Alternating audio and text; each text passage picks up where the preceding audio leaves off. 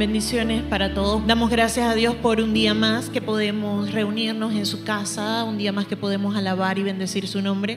Damos gracias a Dios porque en este día hemos visto la misericordia de Dios renovándose para cada uno de nosotros.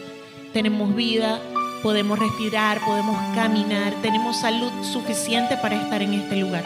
Quizás alguno esté enfermo entre nosotros, quizás alguno tenga alguna dolencia, algún diagnóstico médico, pero el hecho de estar hoy en este lugar es prueba de la misericordia de Dios, del amor de Dios que nos permite alabar su nombre en medio de la congregación de sus hijos. Dice en la palabra de Dios que donde hay dos personas o más reunidas en su nombre, allí Él está. Y en esta mañana yo le invito a que cada uno de los que aquí nos encontramos y aún los que nos pueden escuchar a través de este audio, podamos por un momento presentar nuestro corazón delante de Dios. Que podamos decirle a Dios, Señor, aquí está mi corazón, aquí está mi vida, aquí está todo lo que soy. Quizás me da vergüenza que vea ciertas áreas de mi corazón pero no quiero sentir esa vergüenza más. Quiero que tú me ayudes a cambiar. Quiero que tú me ayudes a que mi corazón por completo te agrade. A que aún la meditación de mi corazón sea agradable a ti. Dice en tu palabra que tú estás buscando verdaderos adoradores que te adoren en espíritu y en verdad. Por eso hoy presentamos nuestro corazón, Señor, aquí creyendo que estamos delante de tu presencia. Y tú, que eres Dios de amor y misericordia, por favor escucha hoy nuestra voz. Espíritu Santo de Dios, toca hoy nuestros corazones. Danos esa libertad que necesitamos hoy para abrir la puerta de nuestro corazón a Jesús. En ocasiones la duda, el temor, la incertidumbre nos permite mantener nuestro corazón cerrado. Y hoy queremos abrir la puerta de nuestro corazón. Yo quiero abrir la puerta de mi corazón a ti, Jesús. Y si ese es tu deseo, te invito a que puedas estar sobre tus pies. Y si escuchas este audio, pues, ¿qué tal si lo detienes por un momento y luego puedas entonces con sinceridad de corazón, sin que nada te interrumpa, decirle, Señor, aquí estoy. Declaro lo que dice en tu palabra. Este es el día que tú hiciste para gozarme, para alegrarme en ti. Y no hay mayor gozo que el gozo de tu salvación en nuestras vidas. Dice en tu palabra que tú aún te gozarás sobre nosotros con cánticos. Queremos oír tu canción. Necesitamos oír tu canción. Necesitamos, Señor, un toque de ti. No queremos buscar más, porque tú eres Jesús. Porque tú eres la plenitud. Hoy queremos escondernos en ti en ti, Dios, en el Dios que es poderoso, poderoso para salvar, poderoso para sanar, poderoso para libertar, poderoso para abrazarnos el único que podía vencer la separación del pecado, tú Jesús Poderoso eres para abrazarnos. Poderoso eres Jesús para acercarnos hoy al cielo. Lo imposible se hace posible porque tú Jesús eres el único camino. Porque a través de ti podemos tocar el cielo.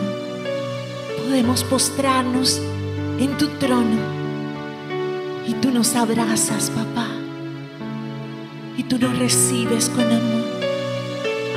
Tú nos tocas hoy. Anhelamos un toque de ti. Anhelamos verte. anhelamos que tú nos mires, Señor. Por favor, míranos y que tu mirada hoy traiga ese consuelo, ese sustento, esa fortaleza que necesitamos hoy. En tu amor, abandonarnos hoy en tus brazos, Señor, sabiendo que en ti estamos seguros. Tú eres la confianza de los siglos. Gracias Dios. Gracias por recibirnos hoy. Háblale con toda confianza. Dile,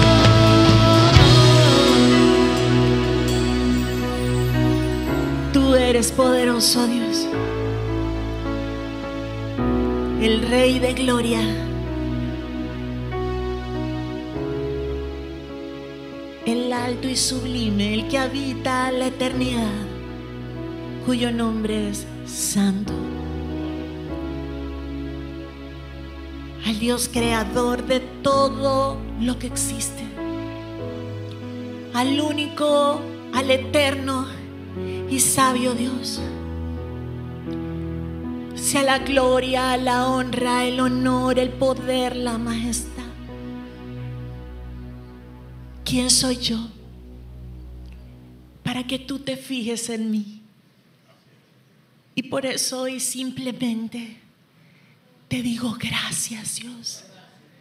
Gracias Dios. Gracias Dios porque me miras, me escuchas, me abrazas, me amas. Gracias Dios. Gracias porque tú me encontraste a mí. Tú me amaste a mí. Pude haber pasado toda mi vida buscando y nunca encontrarte, pero tu luz iluminó las tinieblas. En tu luz te puedo ver. En tu luz puedo ver la luz. Y por eso hoy te digo gracias Dios. Hoy tu pueblo te dice gracias Dios porque tú nos permites conocerte a ti.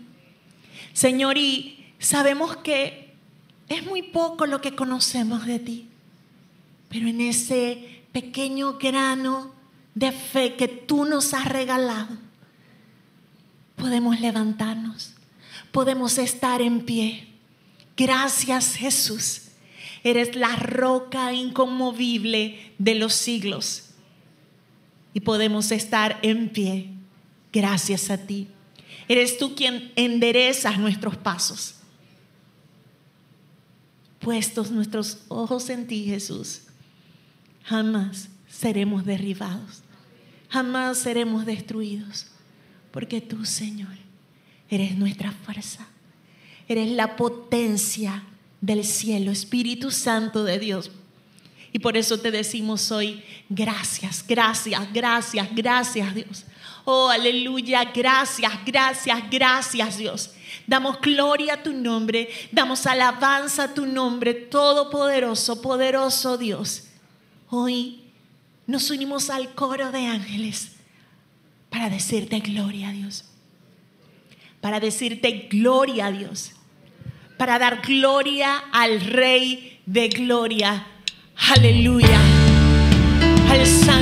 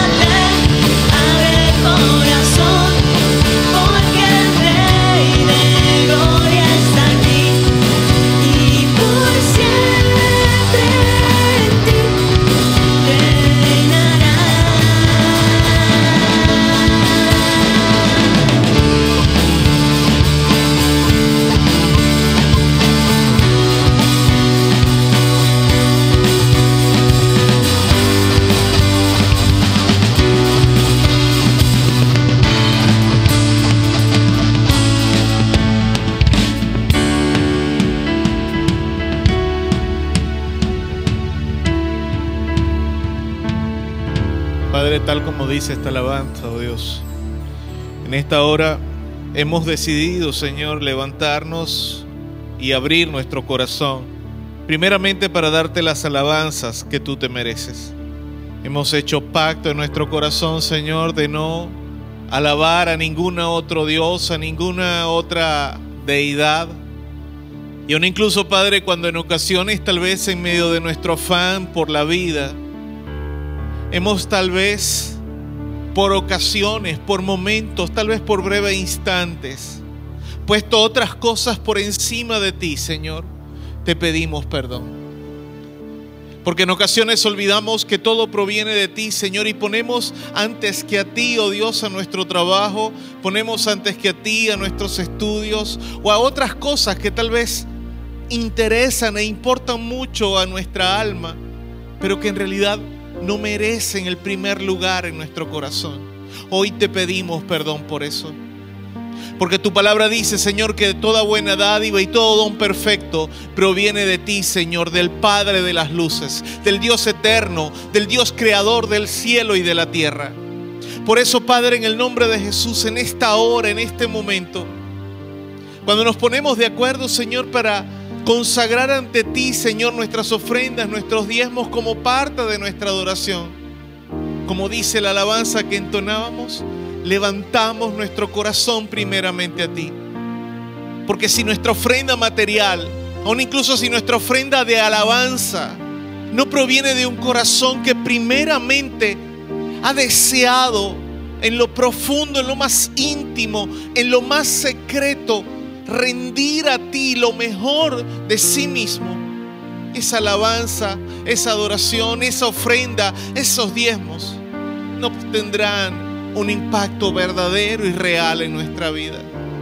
Por eso, Padre, hoy en el nombre de Jesús, primero abrimos nuestro corazón, levantamos nuestro corazón también a ti, Señor, pidiéndote que recibas nuestro corazón como ofrenda grata ante ti. Y así, oh Dios, consagramos ante ti nuestras ofrendas en este tiempo. Padre, que haya alimento en tu casa y bendición en la nuestra. Gracias Padre por todo lo que nos has provisto, por el sustento, por los alimentos, por la provisión para un incluso poder acceder o accesar a servicios. Gracias Padre por los medicamentos, gracias Padre por el calzado, por el vestido. Gracias por la salud. Gracias Señor por nuestra familia, porque reconocemos que todo proviene de ti. Y en esta hora, Señor, consagramos a ti nuestras ofrendas y diezmos. Que como dice tu palabra, haya alimento en tu casa, haya provisión en tu casa. Y que en nuestra casa tu bendición nunca falte. Tu provisión nunca falte. Sobre todo, Señor, la provisión de tu Espíritu. En el nombre de Jesús. Amén y amén. Aleluya.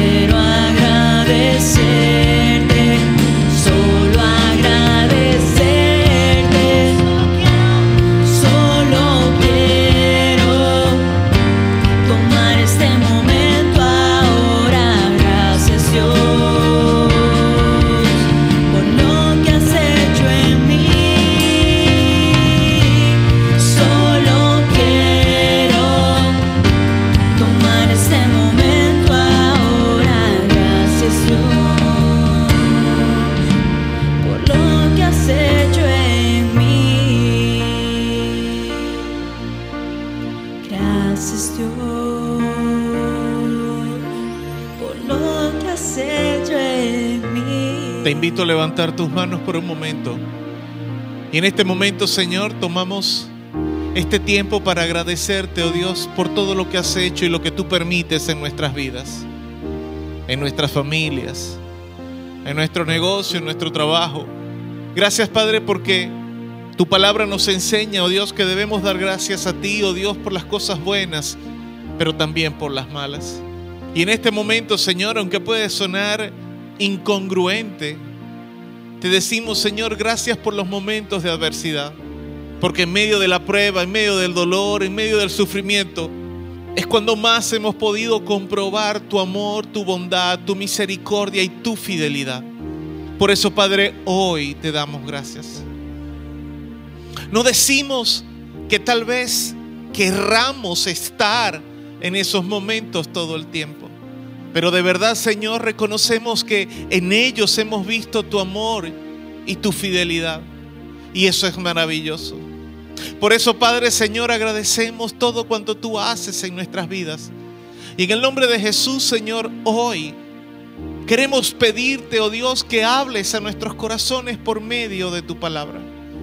Que en el nombre de Jesús, Señor, cualquiera sea la intención de nuestro corazón en este tiempo, Cualquiera que sea la cosa que esté tomando mayor importancia en nuestro corazón, tu palabra hoy pueda penetrar en lo profundo de esos pensamientos, de esas ideas, de esas emociones, de ese sentir, oh Dios, de ese deseo de nuestro corazón y permitir a tu palabra que moldee, que dirija, que instruya aún incluso que cambie o remodele esos pensamientos.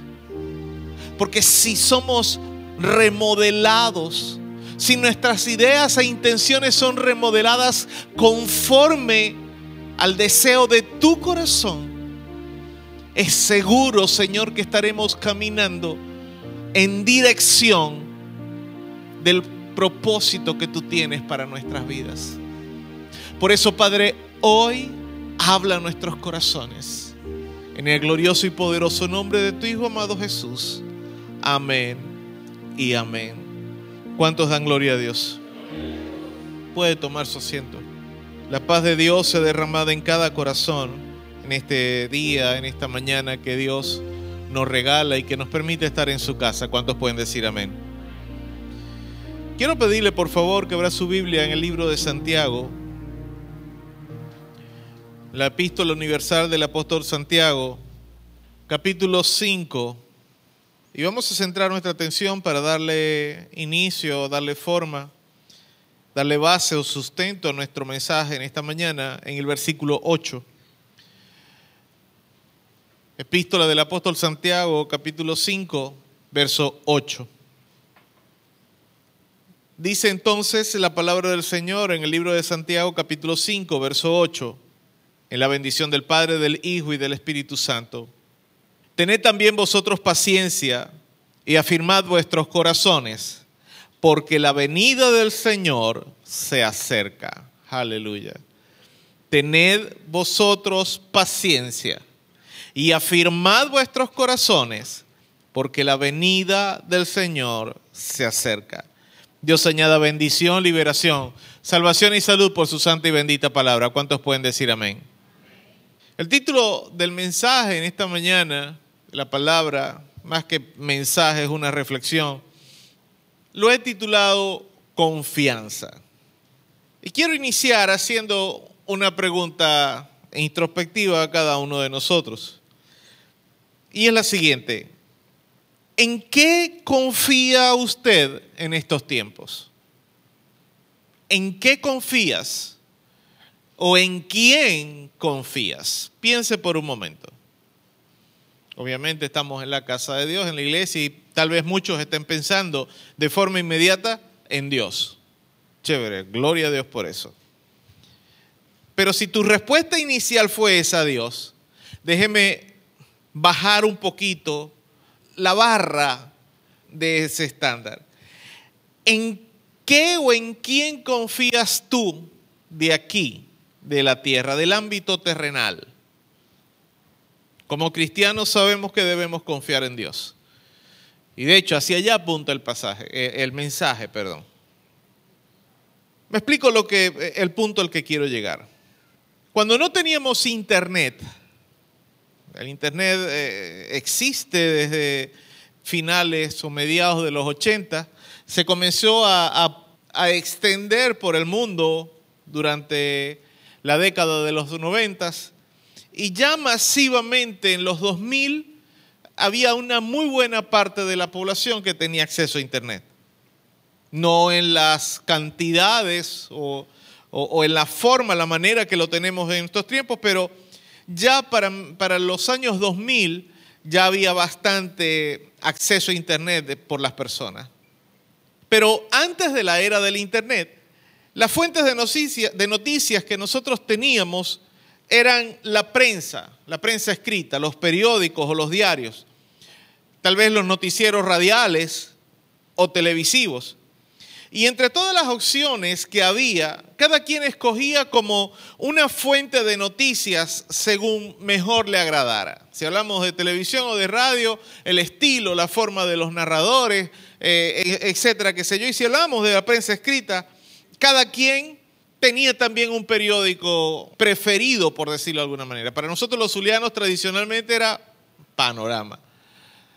Sin embargo, conocí personas que compraban hasta tres o cuatro diarios periódicos a diario, porque les gustaba tener un panorama mucho más amplio del, espectro de, de, noticias. No quería quedarse solamente con con una línea de noticias.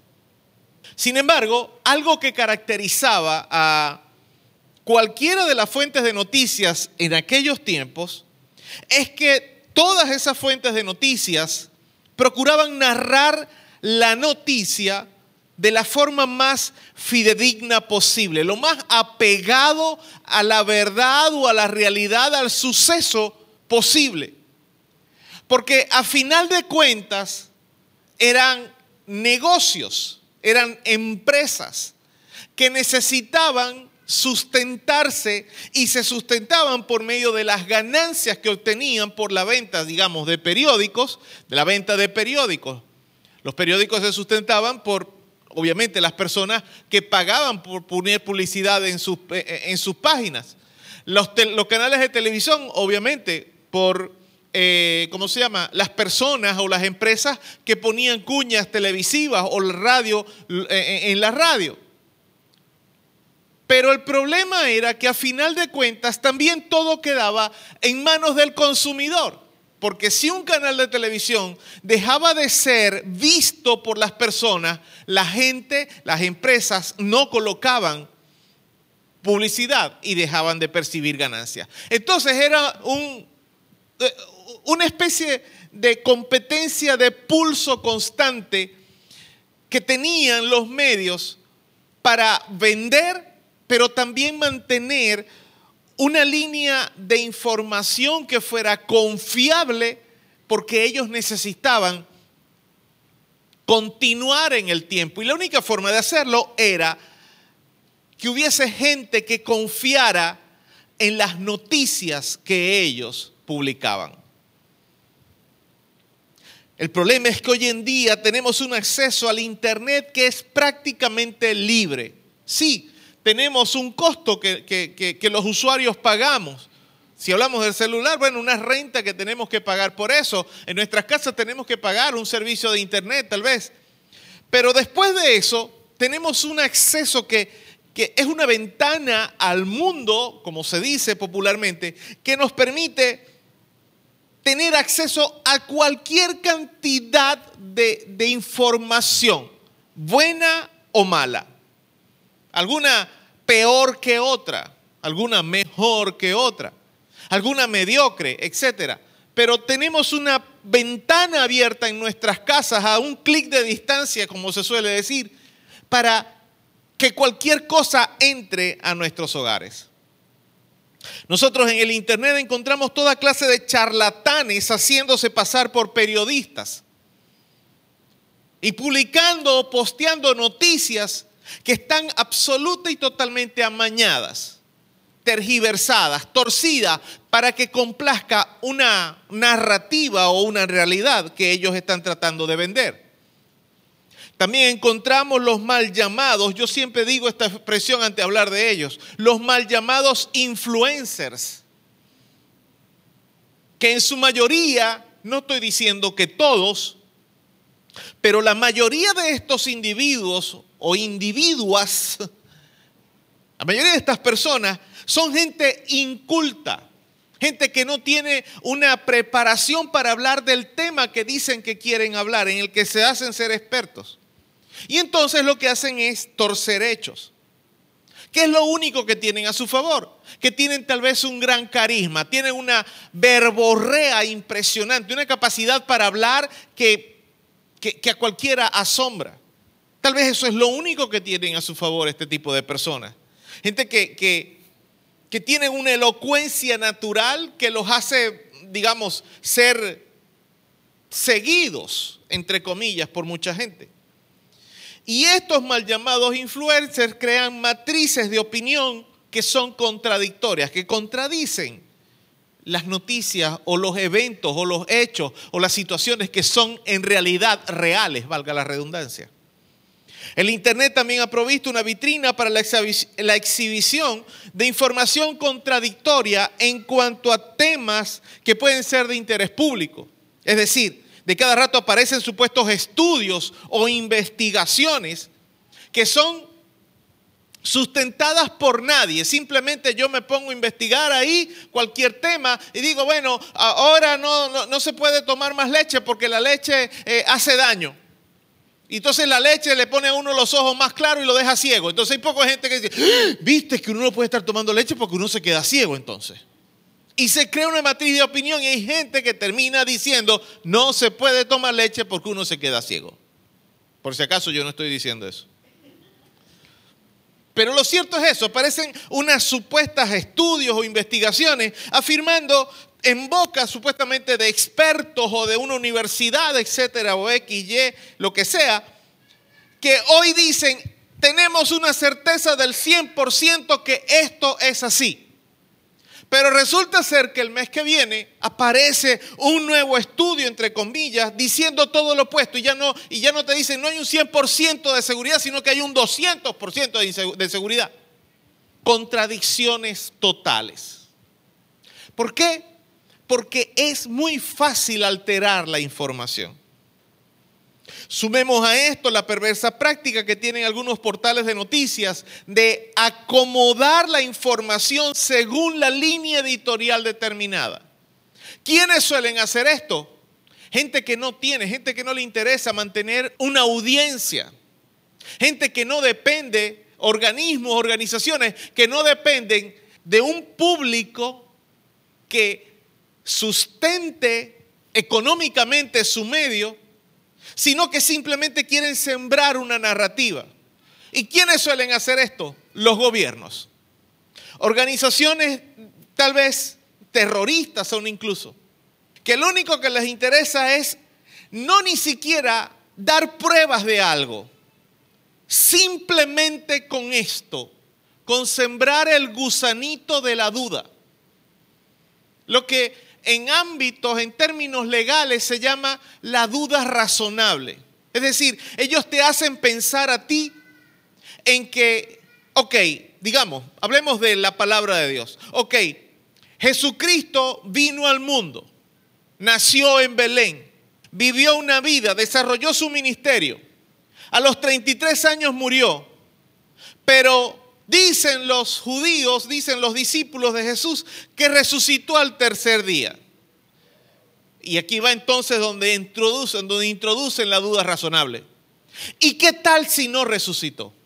Y comienzan a decirte una serie de cosas en las cuales te hacen dudar de si Jesucristo en realidad resucitó.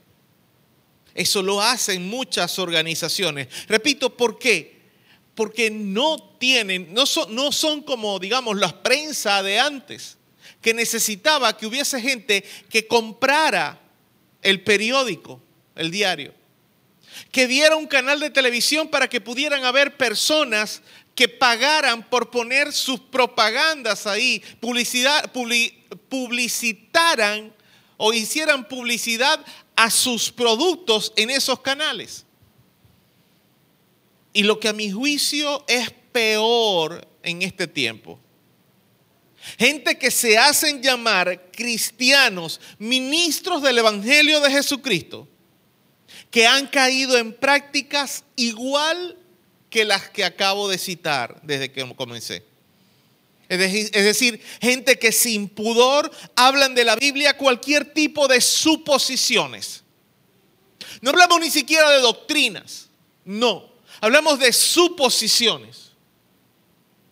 El problema de muchos de estos supuestos ministros o cristianos del Evangelio de Jesucristo que han caído en prácticas que yo digo que son perversas, es porque esta gente solamente habla de suposiciones.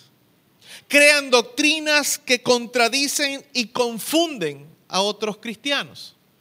Y otros que peor aún todavía, gente que por amor al dinero callan o solapan pecados solo por amor al dinero.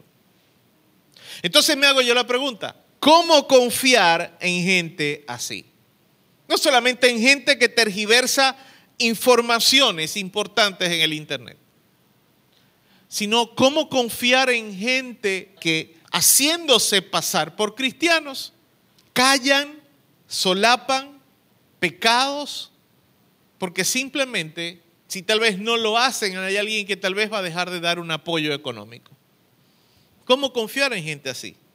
Muy personalmente yo me he vuelto muy escéptico. Cada vez que mi esposa o alguien me pasa una información, me pasa algo que, aparece en internet, lo primero que yo le digo siempre es, ¿quién lo está publicando? ¿Quién está posteando esa noticia? ¿Quién está diciendo eso? Que lo dijo fulano, ok, ¿y fulano de dónde lo sacó? Yo debo prestar mi oído para escuchar a gente que en realidad yo he podido comprobar que gente que es íntegra, Gente que tiene primeramente temor de Dios antes de hablar cualquier cosa de la palabra de Dios. Gente que entiende que si habla algo que está fuera de lo que la palabra de Dios dice, no solamente acarrean juicio para sí mismos, sino que aún incluso ponen tal vez en riesgo la vida de los pequeñitos, de las almas que Dios está tratando de alcanzar por medio de su iglesia. Hay que ser selectivos con la gente en la que yo confío, las fuentes de información que yo tengo en el Internet. Tengo una necesidad urgente, constante de comprobar cuál es la fuente. A no ser que se trate de un portal de noticias o de periodistas que han mantenido una buena ética a lo largo del tiempo. Y no digo que no es que nunca se hayan equivocado, no, pero que sea gente que cuando se han equivocado, ellos dicen, hey, me equivoqué. Pastores son incluso que en algún momento tuvieron una posición doctrinal, pero con el paso del tiempo reconocieron, entendieron que habían estado enseñando algo que estaba mal y hoy en día dicen, estaba errado. Esa es gente que uno puede confiar en cierto sentido, no porque es que vas a confiar a ojos cerrados. Porque por algo la Biblia nos manda a nosotros a que nosotros mismos escudriñemos las escrituras. Los pastores, los líderes, los maestros de la palabra, las personas que enseñan de la palabra de Dios, están ahí para eso. Para, como escuchaba un pastor en estos días decir, su trabajo es, o nuestro trabajo, mejor dicho, como pastores, como maestros de la palabra, es sacar de la mina que es la palabra de Dios la enseñanza, la instrucción bíblica para la iglesia, para la persona que tal vez por sus ocupaciones no tiene la oportunidad de entrar en esa profundidad de las escrituras. Pero ya luego, después que tú recibes el mensaje, tú tienes que analizarlo, escudriñarlo, entresacar lo bueno de lo malo. Como cuando Tal vez una persona, viene este ejemplo a mi mente en este momento, tal vez una, ama de casa, una persona, un cocinero, quiere preparar una carne mechada. La cocina primero y luego comienza a esmecharla. Pero habrán partes de esa carne que está mal, que tiene mucha grasa. Tal vez no quiere eso en, en las empanadas que va a hacer. ¿Cuántos desayunaron? Que sirva como aliciente para el futuro.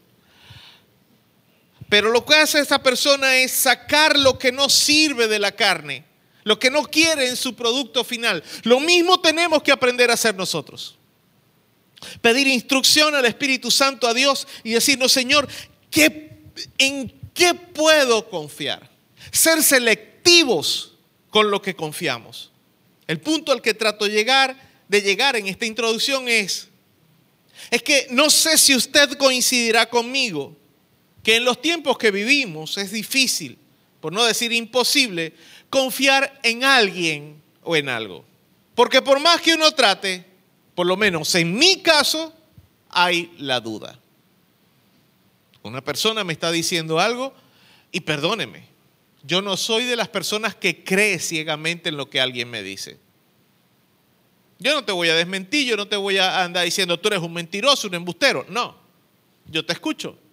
Pero ya va, yo voy a tratar de confirmar lo que tú me estás diciendo. ¿Por qué? Porque yo debo ser responsable conmigo mismo, con Dios, con mi familia, con todo, por las decisiones que yo tomo.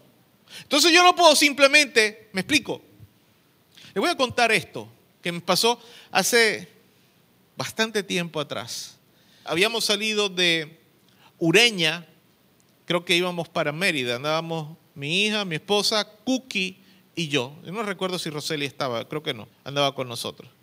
Lo cierto es que salimos de la ciudad de Ureña y nos fuimos por eh, la carretera que va a dar a San Pedro del Río. Es una carretera de montaña. E íbamos, llevábamos un bastante rato detrás de un camión. Y los que me conocen saben que yo soy medio rápido para manejar. Medio, no mucho. Entonces yo llevaba rato tratando de pasarme el camión. Trataba de asomarme para pasar y venían vehículos, tal, no podía. En una de esas, el del camión me hace seña que pase. Yo no tengo la costumbre de que cuando un chofer, un conductor que va adelante me dice que pase, yo pasar. No lo tengo costumbre. ¿Por qué? Porque no confío en nadie. Pero ese día se me chispoteó. Ya llevaba rato detrás del camión y iba fastidiado. Y yo arranco y trato de pasarme. Cuando ya voy a mitad del camión, de repente viene otro vehículo. Obviamente, yo no sé si Ruth se acuerda, ella, estaba bastante pequeña, en 2005 tendría esos 5 años, 6 años, no debe acordarse. Pero Lisbeth si se acuerda, tiene que acordarse, porque el susto fue regular. Tuve que hacer una maniobra bastante arriesgada. Y repito, eso me pasó precisamente por confiar en lo que un conductor me, me indicó. Y yo no tenía esa costumbre, pero después de ese día se me afirmó mucho más esa costumbre de no confiar en lo que otro conductor me dice. Me explico, yo voy a cruzar una calle y alguien me dice, pasa, y yo no estoy viendo si en realidad no vienen vehículos, yo no paso. ¿Por qué? Porque hay un riesgo de colisión. Y en muchas ocasiones nosotros tenemos la mala costumbre de confiar ciegamente en lo que otra persona nos dice. Y estamos poniendo en riesgo nuestra vida, nuestra salud espiritual o nuestra salud emocional o física. Y aún incluso estamos poniendo en riesgo la salud o la vida espiritual de nuestra propia familia. Cuando nosotros agarramos y decimos, ay, este fulanito de tal, ay, se lo voy a compartir a otro. Se lo voy a enviar. Y ni siquiera viste el video completo. No, ese es el pastor fulano, ese es fulano de tal, ese es fulano de cual. No, escucha, mira, ve lo que vas a compartir. A pesar de todo esto, tenemos una certeza en la palabra de Dios. Y podemos tener la seguridad de que aunque todo en este mundo nos falle, Dios siempre tiene el control de todo. ¿Cuántos dicen amén? Iniciamos con Santiago 5, versículo 8, pero quiero que ahora, para este primer punto, que lo he titulado Dios tiene el control de todo, vamos a leer los versos 7 al 9. Dice la palabra de Dios, Santiago 5, capítulo 5, versos 7 al 9. Por tanto, hermanos, tened paciencia hasta la venida del Señor. Mirad cómo el labrador espera el precioso fruto de la tierra, aguardando con paciencia hasta que reciba la lluvia temprana y tardía. Tened también vosotros paciencia y afirmad vuestros corazones, porque la venida del Señor se acerca. Hermanos, no os quejéis unos contra otros, para que no seáis condenados. He aquí, el juez está delante de la puerta. ¿Por qué Santiago nos recuerda varias veces en este pasaje, en esta porción, que el Señor regresará pronto? ¿Por qué recuerda eso en tres ocasiones? En dos de forma directa y en el verso 9, a la parte final, no lo dice de forma directa, pero sí indirecta cuando dice, el juez está delante de la puerta. Es decir, el juez está aquí ya para abrir y pasar, es decir, para venir. Porque Jesucristo es el que va a juzgar a la tierra. Entonces, si Él no llega, no hay juicio. Cuando Él dice, el juez está a la puerta, está diciendo, hey, Cristo está por venir. ¿Por qué cree usted entonces, repito, que Santiago nos recuerda aquí tres ocasiones que el Señor está pronto por regresar.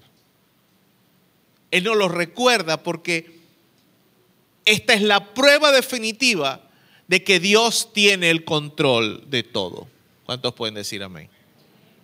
Una máxima teológica dice, la historia, toda la historia que ha transcurrido en nuestro planeta es la historia de Dios. Repito, la historia es la historia de Dios. Se han levantado reinos, imperios, y así como se han levantado, han caído. Tal vez uno de los que más ha perdurado o perduró, mejor dicho, a lo largo de la historia fue el imperio romano. Tuvo varios siglos desde su auge hasta su caída, que fue paulatina, pero terminó cayendo. Creo, históricamente, creo que es el más largo en el tiempo. Poderoso no sé. No, no, no, lo, no lo he investigado. Pero a pesar de los imperios, los reyes, los emperadores, la gente con, con mucho poder, toda la historia de la humanidad nos habla de Dios. Entonces, si nosotros afirmamos que la historia es la historia de Dios, entonces en ese sentido nosotros tenemos que considerar dos cosas. Primero, la historia no es circular. La historia no es un círculo. La historia es más bien es lineal. Cuando decimos que la historia no es circular, por ejemplo, en el año 1994, Disney produjo una película llamada El Rey León, una película animada de comiquitas. Su tema o canción principal se llamaba, o se llama, todavía existe la canción, Círculo de la Vida. En inglés, Circle of Life. Escrita, interpretada por Elton John. En la inspiración que este hombre tuvo al escribir esta canción, obviamente como la película se trataba eh, eh, o se desarrollaba, su trama se desarrollaba en el mundo animal, tratando de humanizar animales. Obviamente entonces el autor mezcló elementos dentro de lo que es el mundo y lo que nosotros sentimos como humanos, como seres humanos, lo que sabemos que sentimos, que son nuestros sentimientos, los sentimientos que gobiernan nuestra vida. Mezcló eso con las cosas que suceden en el mundo animal.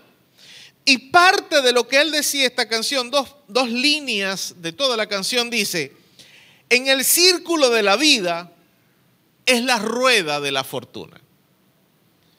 Pero no existe tal cosa, aunque pueda tal vez sonar agradable al oído aquella, esa inspiración, esa frase. Y aunque muchas personas abracen la filosofía de que hay eh, círculos en la vida, que hay reencarnaciones, que yo vivo completo este círculo y luego vuelvo a vivir, vuelvo a nacer, años después o tiempo después, etc. Eso no existe en realidad. Tal círculo de la vida no existe.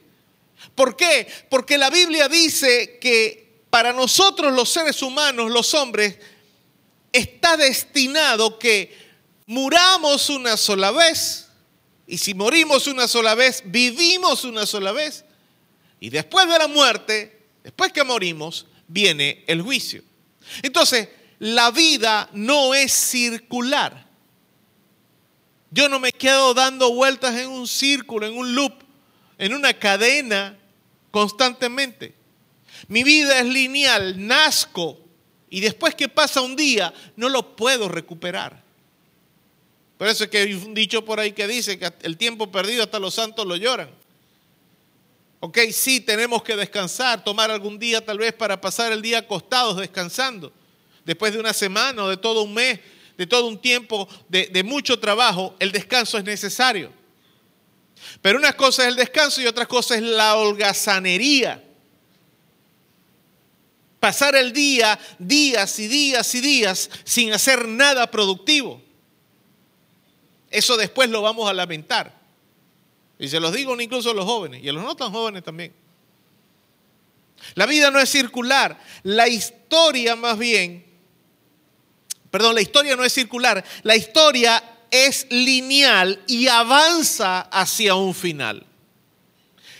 Repito, si partimos de la idea de que la historia, desde el momento en que Adán y Eva fueron creados, es más, no hablemos ni siquiera de la historia en la humanidad, en, nuestro planeta. Hablemos de la historia de todo el universo.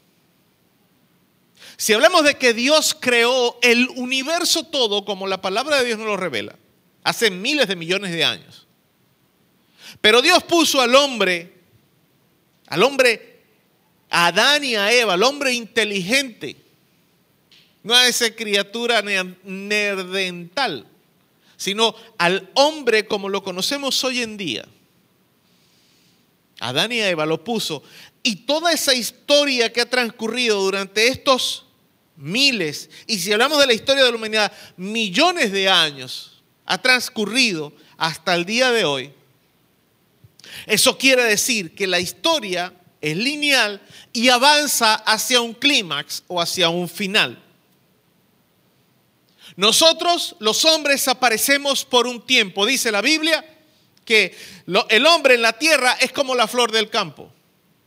En la mañana aparece y está muy bonita y en la tarde, por el sol del mediodía, estos chicharrones de sol que está haciendo, se marchita y muere. O tal vez como la niebla también lo pone la Biblia, que por la mañana amanece densa niebla, pero ya cuando comienza a calentar el sol desaparece. Así la Biblia dice que es la vida del ser humano.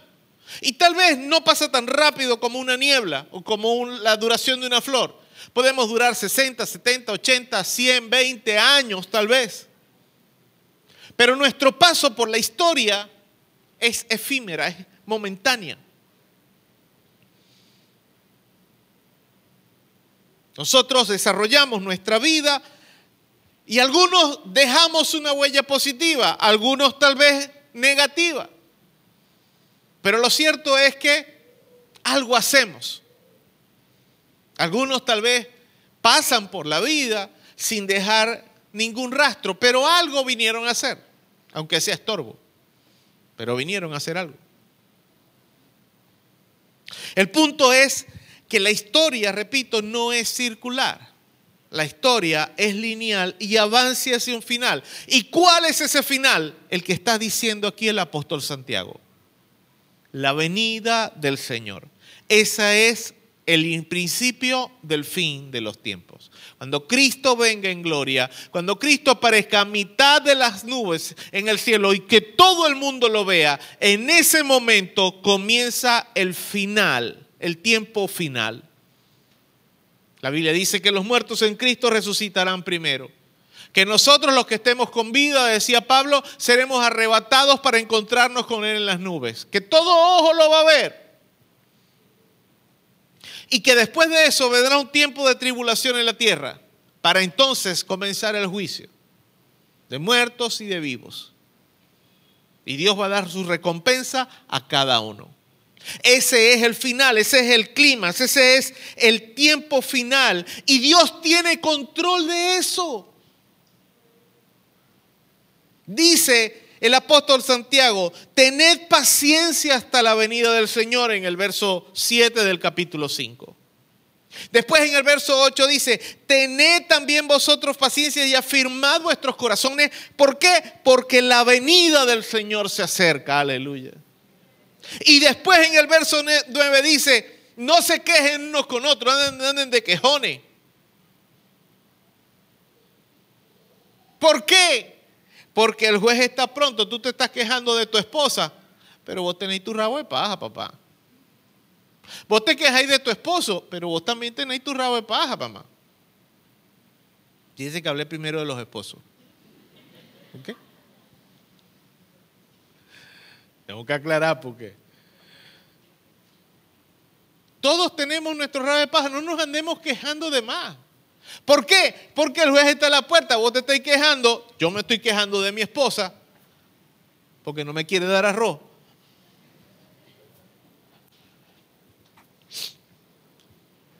Y resulta ser que Dios está notando, ah, te estás quejando de tu esposa porque no te quiere dar arroz. Y cuando vos no querés hacer esto, no haces esto, no haces esto, no haces esto, no haces esto, no haces esto. Y a veces nos quejamos de cosas. Y tal vez sí tenemos la razón. Pero el asunto es que hay a veces más quejas en contra de nosotros de las que nosotros estamos haciendo de otros. No sé si me entiende lo que quiero decir. La vida no es un círculo, la vida es una línea. Y todos estamos transitando por esta línea. Y lo que tenemos, lo que no podemos dejar de ver nunca es que Dios está en control de todo. De lo bueno y de lo malo. Y por eso, como decíamos hace un momento, en el momento de consagración de las ofrendas, de las ofrendas, perdón, tenemos que darle gracias a Dios por todo, por lo bueno, por lo malo. Porque lo malo, aunque no nos agrada y no nos guste, algo nos enseña. Algo nos deja algo ministra tu corazón y eso puede cambiar las perspectivas de tu vida. Dios está en control de todo. Y en algún momento de la historia, Cristo vendrá por segunda ocasión. Vamos a segunda de Pedro capítulo 3 verso 10. Dice, segunda de Pedro 3:10, pero el día del Señor vendrá como ladrón en la noche en el cual los cielos pasarán con grande estruendo, y los elementos ardiendo serán deshechos, y la tierra y las obras que en ella hay serán quemadas. Mire, yo le voy a hacer honesto aquí. Cuando yo leía pasajes como este, cuando estaba más chamo, todavía estoy chamo, pero cuando estaba más chamo, cuando yo leía pasajes como estos, no podía sacarme de la mente la imagen de esas películas cuando había eh, eh, que, ponían escenas así, de una explosión de esas así, tipo de bomba atómica y cosas de esas. Que todo se deshacía, se, derretían las cosas, todo se destruía. Cuando yo leía, pero el día del Señor vendrá como ladrón en la noche, sí, un ladrón que va a llegar a robar, en el cual los cielos pasarán con gran estruendo y los elementos ardiendo serán desechos. Yo pensaba en, eh, eh, en, una imagen como esa. Pero sabes, antes de que todo esto suceda, Cristo vendrá por segunda vez. Y Dios, repito, está en control de eso. Los discípulos le dijeron a Jesús, Jesús, háblanos de esas señales, de eso que va a haber. Cuando tú dices que vas a venir por segunda ocasión. Y él les dio las señales, les dijo, ajá, pero ¿cuándo va a pasar eso? Y Jesús le dice, no les toca a ustedes saber las cosas que Dios ha puesto en su sola voluntad. A ustedes lo que les toca saber es que tienen que estar firmes y constantes, creciendo en la fe, en la gracia, creciendo en el Señor. Todo está según lo previsto. No sabemos cuándo Jesús va a regresar, pero sabemos que va a regresar. Podemos estar seguros de que la segunda venida del Señor va a ocurrir, porque la Biblia habla más de su segunda venida que de la primera. Y el vino. ¿Sí me entiendes lo que quiero decir? Si tú te pones a buscar en la Biblia las profecías que hablaban sobre la venida del Señor Jesucristo, con una mano, con las dos manos vas a contar las profecías. los momentos proféticos en que Dios habló de que vendría un Mesías. Pero si tú buscas en la Biblia pasajes que hablan y que describen el momento en que Jesús vendrá por segunda ocasión, tú vas a encontrar muchas más referencias, muchos más detalles aún incluso de la forma en que esa segunda venida de Cristo va a suceder. Entonces, si Dios habló menos de la primera venida de su Hijo y se cumplió, y si la Biblia habla más de la segunda venida de Cristo, que no ha venido, podemos estar seguros de que Cristo vendrá por segunda ocasión. Y eso debe darnos confianza. Eso debe alimentar nuestra fe y nuestra esperanza. Eso debe alimentar aún incluso nuestro sentido de temor reverente a Dios. Eso debe alimentar nuestro deseo de vivir para honrar a Dios por encima de lo que cualquier charlatán cristiano quiera decirnos. ¿Y por qué digo charlatán cristiano? Porque hay N cantidad de charlatanes hablando de lo que la palabra de Dios no dice. Enseñando como dice aún incluso la palabra de Dios. Doctrinas, o sea, eh, eh, eh, fábulas como doctrina bíblica, pero no son doctrina bíblica, no son una verdad bíblica. Son una fábula inventada por, por la necedad de su corazón. Eso es ser un charlatán.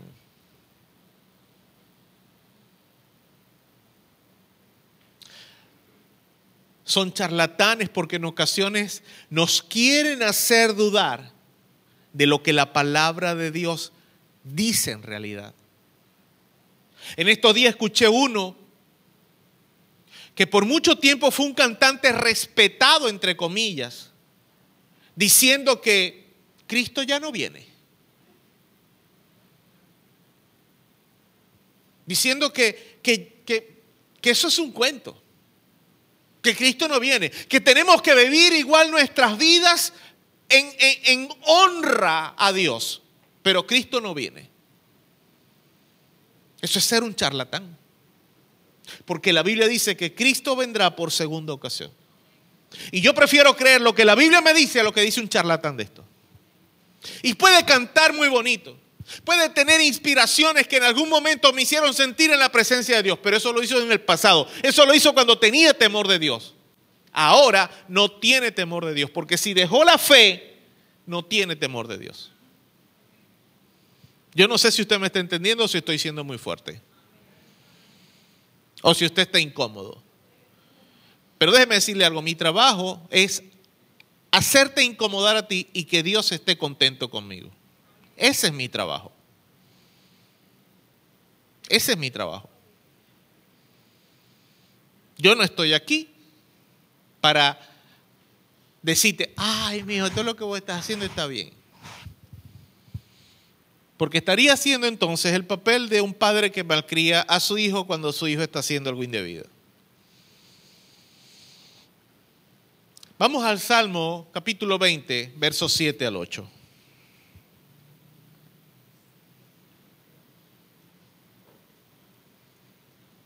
Repito, Dios está en control de todo, porque la historia es su historia. Y la historia desde que comenzó hasta el día de hoy y hasta el momento en que Cristo venga es lineal y va a llevarnos a conducirnos hasta allá. Porque Cristo vendrá por segunda vez. Y ese pequeño detalle de la segunda venida de Cristo debería cambiar por completo la forma en que nosotros vivimos nuestras vidas. Nosotros deberíamos vivir nuestras vidas con una gran expectativa. ¿Cuál es esa gran expectativa con la que deberíamos vivir? Esperando. La palabra expectativa significa expectación o proviene de expectación, de esperanza, de algo que estamos esperando. Digamos, no sé, tú estás esperando, no sé, un crédito. Para remodelar tu casa o para montar un negocio o para lo que sea. Y todos los días tú amaneces, tal vez te, dijeron en el banco o la entidad bancaria o el que te iba a prestar, te vamos a enviar un correo para cuando tienes que venir a buscar el dinero, el cheque o cuando, vamos, cuando ya tengas el dinero depositado en tu cuenta. Y tú todos los días amaneces y revisas el correo. Todos los días amaneces y revisas tu estado de cuenta. A ver si ya tienes el dinero. Esa es una expectativa. Nosotros deberíamos vivir con esa gran expectativa de que Cristo vendrá hoy. ¿Será que Cristo viene hoy? ¿Y cómo está mi corazón? Cuando quiero agarrar y pelear con mi esposa, discutir con ella, pensar, no, ya va, si me encuentra Cristo peleando. ¿Cambiaría eso nuestra forma de, de vivir? Cambia. No es que no peleemos, porque ya va, hay que pelear.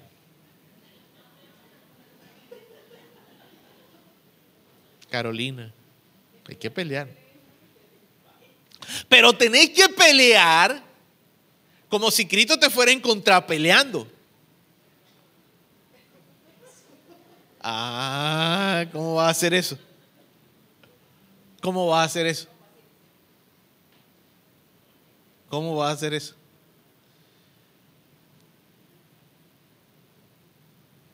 Esa es la expectativa con la que tenemos que vivir. Y si Cristo me... Como cuando tú salías de la casa, pero tus padres salían de la casa y tú querías agarrar algo y si papi llega o si mami llega. Y en muchas ocasiones ibas para la nevera a agarrar y cuando estabas, ibas a abrir la nevera, llegaban y abrían la puerta y te ibas en carrera para allá. Uf, de la que me salvé. Esa es una expectativa. Querías hacer algo, pero sabías que no estaba como que muy permitido y lo hago o no lo hago, puedo hacerlo o no lo puedo hacer. No puedo hacerlo, pero es que quiero hacerlo. Expectativas. Debemos vivir con esa gran expectativa. Cristo puede venir hoy. Y si me encuentra haciendo lo que no debo hacer, porque muchos dicen, no, yo me arrepiento de que Cristo venga. Pero es que dice que ya va como ladrón en la noche. Vos estáis roncando, estáis muerto en vida. Y el ladrón viene y llega y roba la casa. El otro día cuando te diste cuenta, cuando despertaste, hubo un tiempo que aquí los ladrones, no recuerdo qué era lo que usaban, tiraban algo en el cuarto de la gente y la gente, robaban a la gente y la gente ni se despertaba. El otro día cuando amanecía, amanecían en el piso porque hasta la cama se llevaban. Entonces, al parecer como que eh, eh, eh, se dieron cuenta de que poniendo un balde, un recipiente con agua, lo que tiraban no sortía el efecto y mucha gente dormía entonces con un balde de agua dentro del cuarto. Yo no sé si eso son cosas que, que a mí me contaron. ¿Cómo qué se llamaba eso? ¿Cómo era eso? ¿Cómo? Y lo tiraban. ¿ok? Ahí está, no es algo que, que yo estoy inventando. No me imagino, eso, eso que lo hace fue que lo robaron.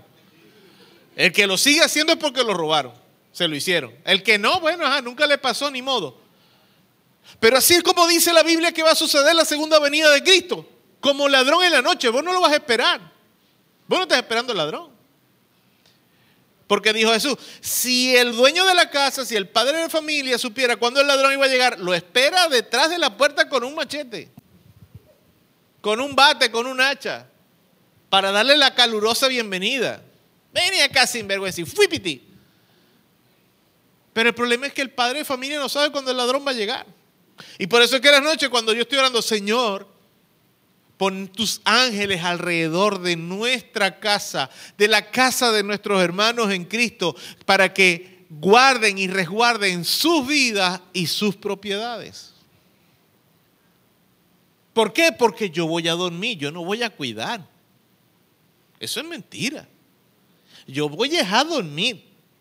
Y la Biblia de la palabra de Dios dice, es la Biblia de Dios, la palabra de Dios dice que Él a sus ángeles enviará acerca de ti, que te protejan.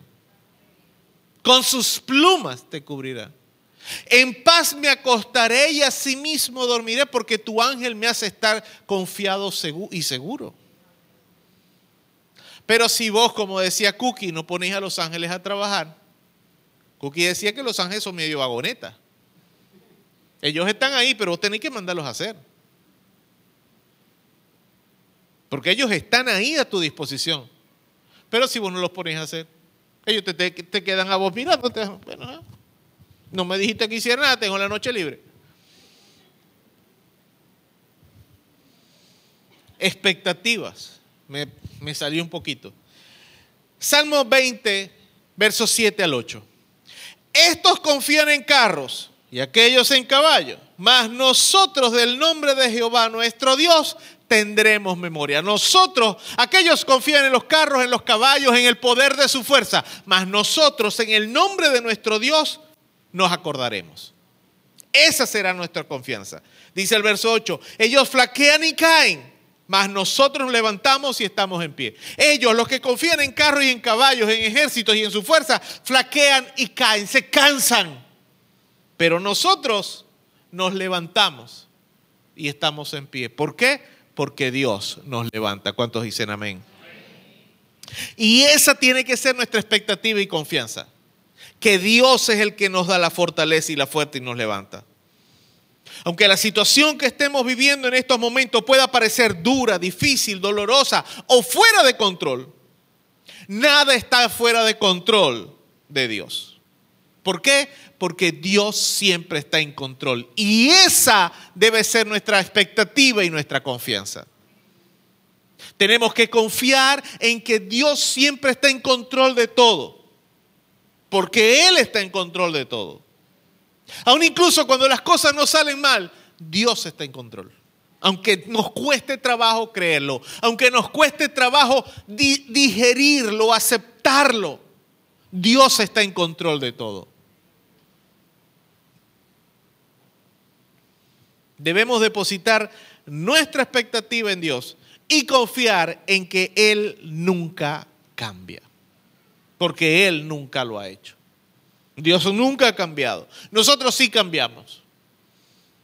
Pero Dios nunca cambia. Que Dios renueva sus cosas, sí, eso es otra cosa. Pero que algo se renueve no significa que cambie. Digamos, los productos, los alimentos, las marcas comerciales suelen renovar su apariencia el envase, el empaque. Pero el producto, si es un producto bueno, no lo suelen cambiar. ¿Por qué? Porque es un producto bueno. Dios hace lo mismo, dice la Biblia, que su misericordia se renueva cada mañana. No está diciendo que cambia, porque su misericordia es la misma ayer, hoy y siempre. Su gracia sigue siendo abundante, súper abundante, ayer, hoy y siempre. Que hubo formas distintas de expresar su gracia, es cierto. En los tiempos de Moisés, la gracia de Dios, ¿cómo se manifestó? Por medio de todo el ministerio en el tabernáculo. Y por medio de proveer la ley y un medio de salvación. Esa fue una forma de manifestar su gracia en aquel momento. Cuando Cristo vino, fue otra forma de manifestar su gracia. Y de hecho, Cristo, Él dijo, yo no vengo a cambiar la ley, ni a abrogarla, ni a, ni a, decir que, que ya no va a estar en vigencia. No, vengo a cumplir la ley. Y cosas como estas deben mantenernos a nosotros confiando en Dios, porque Él tiene control de todo y con una expectativa, es decir, esperando que Cristo aparezca en cualquier momento para renovar todo lo que existe en nuestro planeta. Tenemos que depositar nuestra expectativa en Dios y confiar en que Él nunca cambia. El mismo libro de Santiago, capítulo 1, verso 17 dice, toda buena dádiva y todo don perfecto desciende de lo alto, del Padre de las Luces, en el cual no hay mudanza ni sombra de variación. Dios es perfecto. Dios nunca llega tarde y Él siempre tiene control. Nosotros somos los que tenemos que decidir o definir si vamos a vivir en la expectativa esa, en la espera permanente y constante de que Cristo vuelva por nosotros. Nosotros somos los que vamos a definir si vamos a tomar las decisiones que tomamos en nuestra vida en base a que Cristo vendrá por segunda ocasión. Nosotros somos los que debemos decidir si vamos cada día a vivir esperando que en ese momento Cristo aparezca. ¿Y si me consigue haciendo esto? ¿Y si me consigue diciendo esto? Y tal vez muchos dirán, ay pastor, eso es mucho trabajo mental. Eso es una tortura. No es tortura si tú en realidad amas a Dios. No es trabajo mental si en realidad tú quieres honrar y amar a Dios. No es trabajo, no es esfuerzo si tú en realidad estás agradecido por todo lo que Dios ha hecho contigo. Ahora, pero si tú sientes, si tú crees que es mucho trabajo honrar a Dios, que es mucho esfuerzo honrar a Dios, obviamente esa expectativa, ese confiar en Dios va a ser más un trabajo, va a ser más una carga para ti que un beneficio o que una bendición. Tal vez tú eres de las personas que piensan que Dios no es perfecto del todo porque a mí, pastor, me han pasado muchas cosas malas. Y si Dios existiera, no, no permitiera que en realidad pasaran tantas cosas malas que están pasando en el mundo. Si Dios nunca llegara tarde, Él no hubiera dejado morir a mi papá o a mi mamá. Porque yo todavía estaba niño cuando murieron y yo los necesitaba.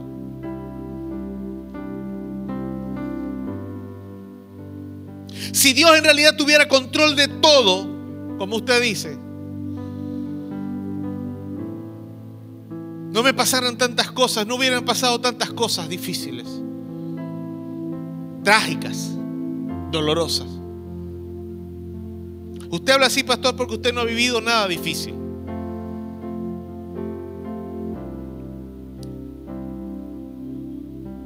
Puede que sí, puede que no. Pero eso no desmerita el hecho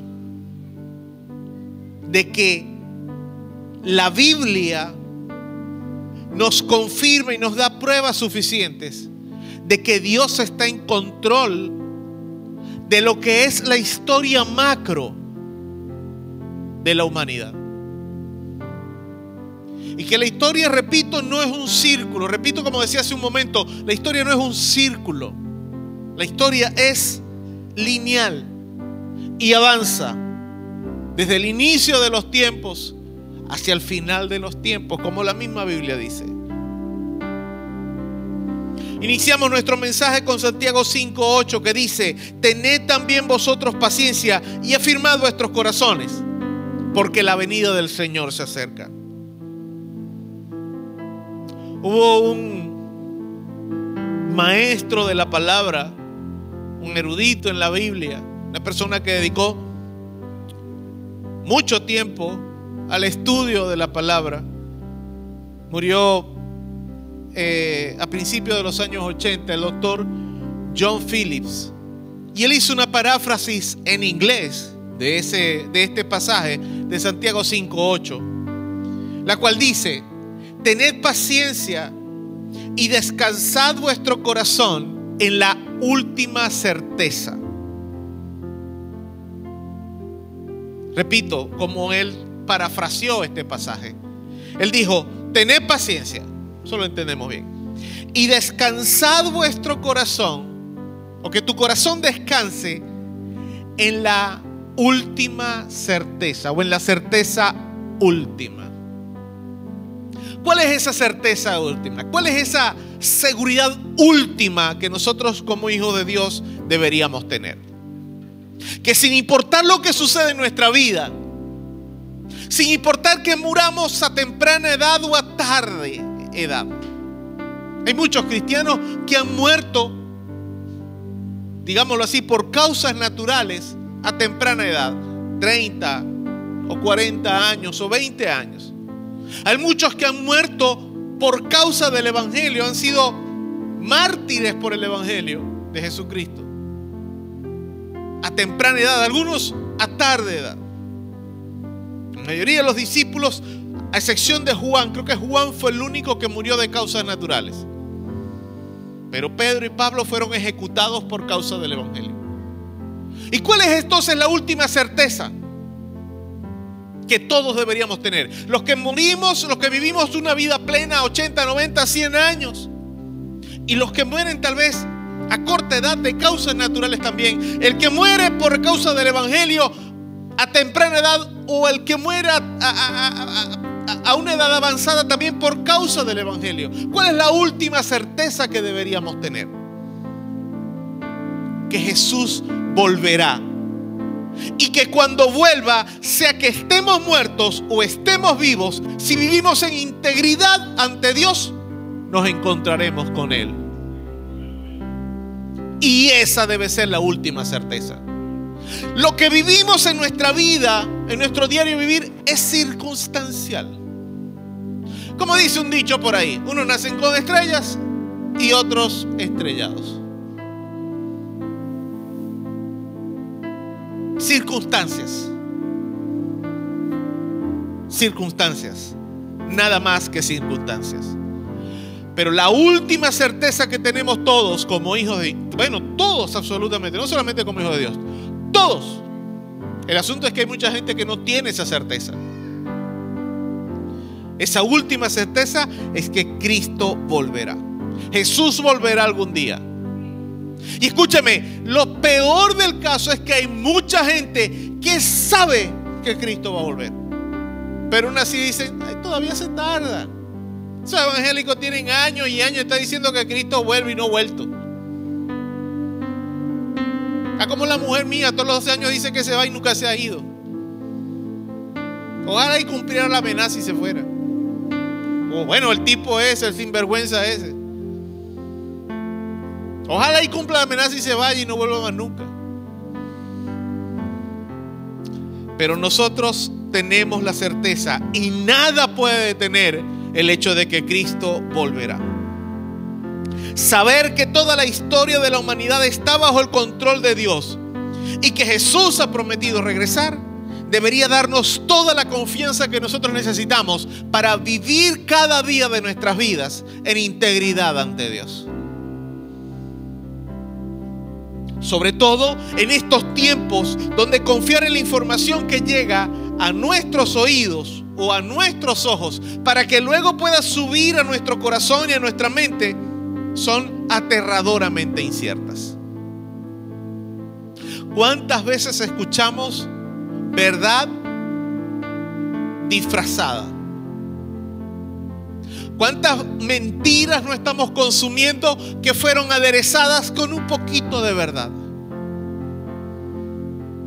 Todo eso lo ha inventado Satanás precisamente para que la gente deje de tener confianza en lo que Dios ha prometido en su palabra. Pero por algo estamos nosotros. Nosotros estamos puestos para ayudar a mantener la certeza de que Cristo volverá por segunda ocasión. Y decirle a la gente, Cristo volverá por segunda ocasión. Y en eso tengo mi confianza y esperanza. ¿Cuántos dicen amén? Cuando sintamos que no podemos confiar en nada, recordemos que en Dios sí podemos confiar. Cristo pronto regresará para hacer que todas las cosas sean buenas y nuevas, o nuevas y buenas. Esa es, esa debe ser nuestra esperanza. Esa debe ser nuestra expectativa, esa debe ser nuestra confianza. Padre, en el nombre de Jesús te doy gracias en esta hora por haberme permitido hablar lo que pusiste en mi corazón. Como siempre, Padre, el trabajo Depende de ti y de tu Espíritu Santo y no de ninguna persona que pueda estar en este lugar. Por eso, Padre, te pido en el nombre de Jesús que en este tiempo tú nos recuerdes, Señor, tú afirmes y confirmes, Señor, en nuestros corazones la necesidad que tenemos de confiar en ti primeramente. Porque tu palabra incluso dice, Señor, que es maldito el hombre que puede su confianza en otro hombre.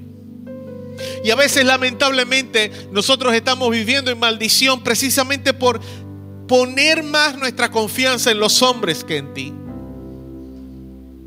Entonces los hombres nos decepcionan y decimos, Dios me decepcionó también. Dios no te ha decepcionado, fuiste tú mismo a poner tu confianza en un hombre, en un pastor, en un líder, en tu esposo, en tu esposa, en tus hijos o en tus padres. Tu confianza no debe estar puesta en un hombre, en una organización.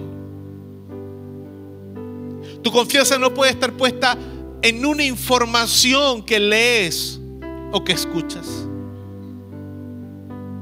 Tu confianza debe estar puesta en la certeza, en la seguridad de que Dios tiene control de todas las cosas.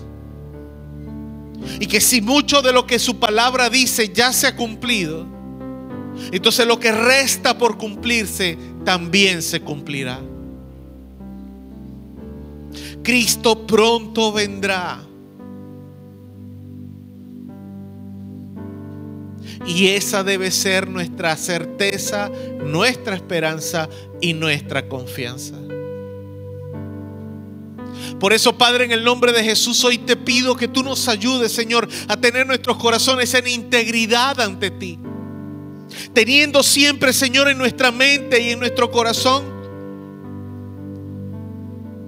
la expectativa de que tal vez tú regresas este día.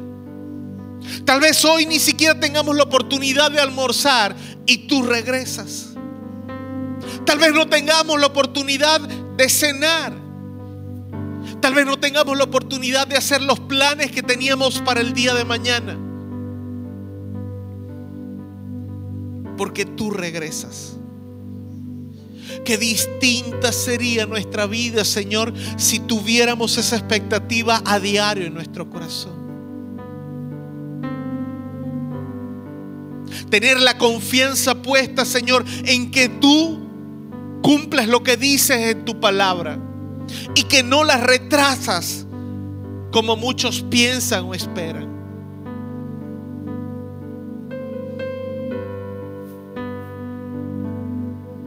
Padre, que en el nombre de Jesús podamos cada uno de nosotros confiar en ti y solamente en ti.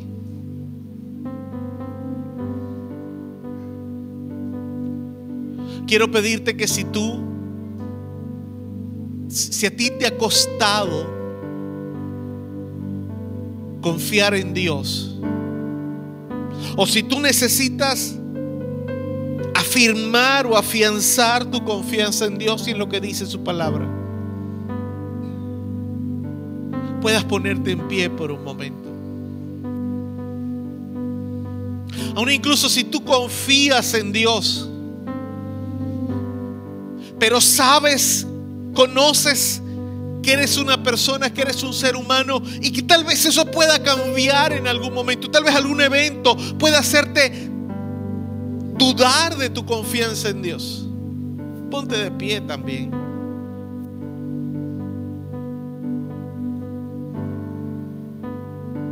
Porque todos necesitamos desarrollar confianza en Dios a diario. Por eso, Padre, en el nombre de Jesús, en esta hora, ponemos nuestros corazones ante ti, pidiendo, Señor, que cada día nos ayudes a confiar en ti. Tal vez hayan cosas, Señor, que escuchamos, cosas que nos dicen, cosas tal vez que, que que suceden en nuestro entorno que tal vez trastocan de alguna forma o manera nuestra confianza en ti. Señor, ayúdanos. Con toda humildad y sencillez de corazón te pedimos que nos ayudes a tener nuestra confianza puesta en ti, más que en los hombres. Padre, que podamos confiar en que tú eres fiel por encima de y a pesar de nosotros. Padre, que podamos entender que tú eres fiel, Señor, aún incluso cuando nosotros hemos sido infieles a ti. Y eso debería darnos confianza en tu carácter. Que podamos, Señor, confiar más en tu carácter, Señor, que en el nuestro. Saber, Padre, que tu venida, la venida de tu Hijo, está cerca. Y que eso pueda ser nuestra confianza. Te amo, Dios. Tu amor nunca me falla. Cada día me has sostenido en tus manos. Desde el momento en que despierto hasta irme a dormir, yo cantaré de la bondad de Dios. Toda mi vida ha sido tan fiel. Toda mi vida ha sido tan, tan bueno. Con cada aliento que yo pueda dar, yo cantaré en la bondad de Dios. Amo tu voz. Me has guiado por el fuego la oscuridad. Estás más cerca que nadie.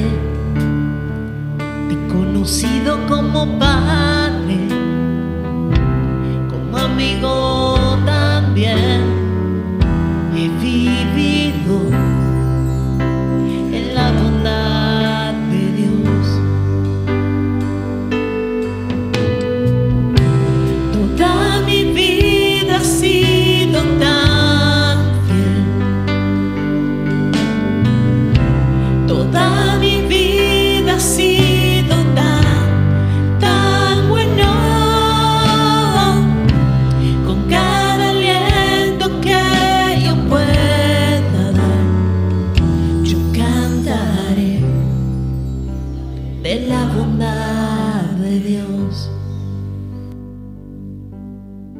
es fácil para nosotros vivir de la bondad de Dios. Tenemos que admitir eso.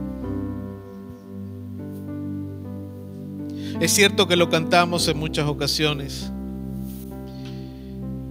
Y es cierto que tal vez intentamos, hacemos nuestro mejor esfuerzo, pero en realidad no es fácil vivir de la bondad de Dios para nosotros porque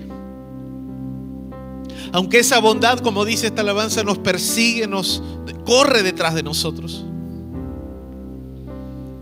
Es precisamente por, por eso que no es fácil, es que la bondad de Dios tiene que perseguirnos y correr detrás de nosotros. Porque si fuera fácil nos dejáramos conquistar, nos dejáramos atrapar de ella y no corriéramos en nuestros desenfrenos, en nuestros deseos, en nuestras luchas personales.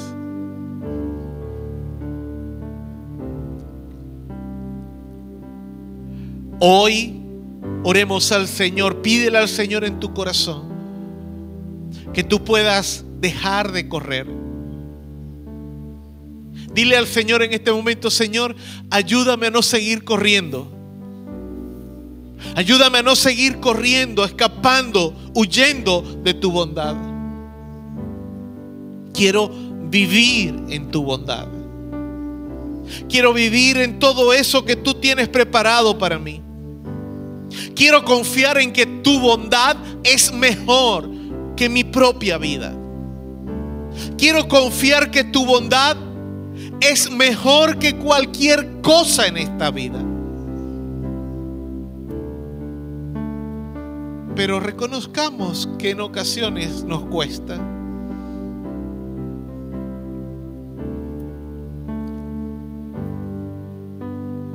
Así que dile conmigo, Señor Jesús, ayúdame a confiar en que tu bondad, tu favor, tu gracia, tu misericordia siempre me rodea, siempre me acompaña y siempre quiere lo mejor para mí. Ayúdame, Señor, a esperar, a esperar con ansias la segunda venida de tu Hijo. Ayúdame, Señor, a que en todo tiempo yo confíe más en ti y en tu palabra que en lo que oigo o veo. Y que en el nombre de Jesús yo pueda ser fiel hasta el último día de mi vida. En el nombre de Jesús. Amén.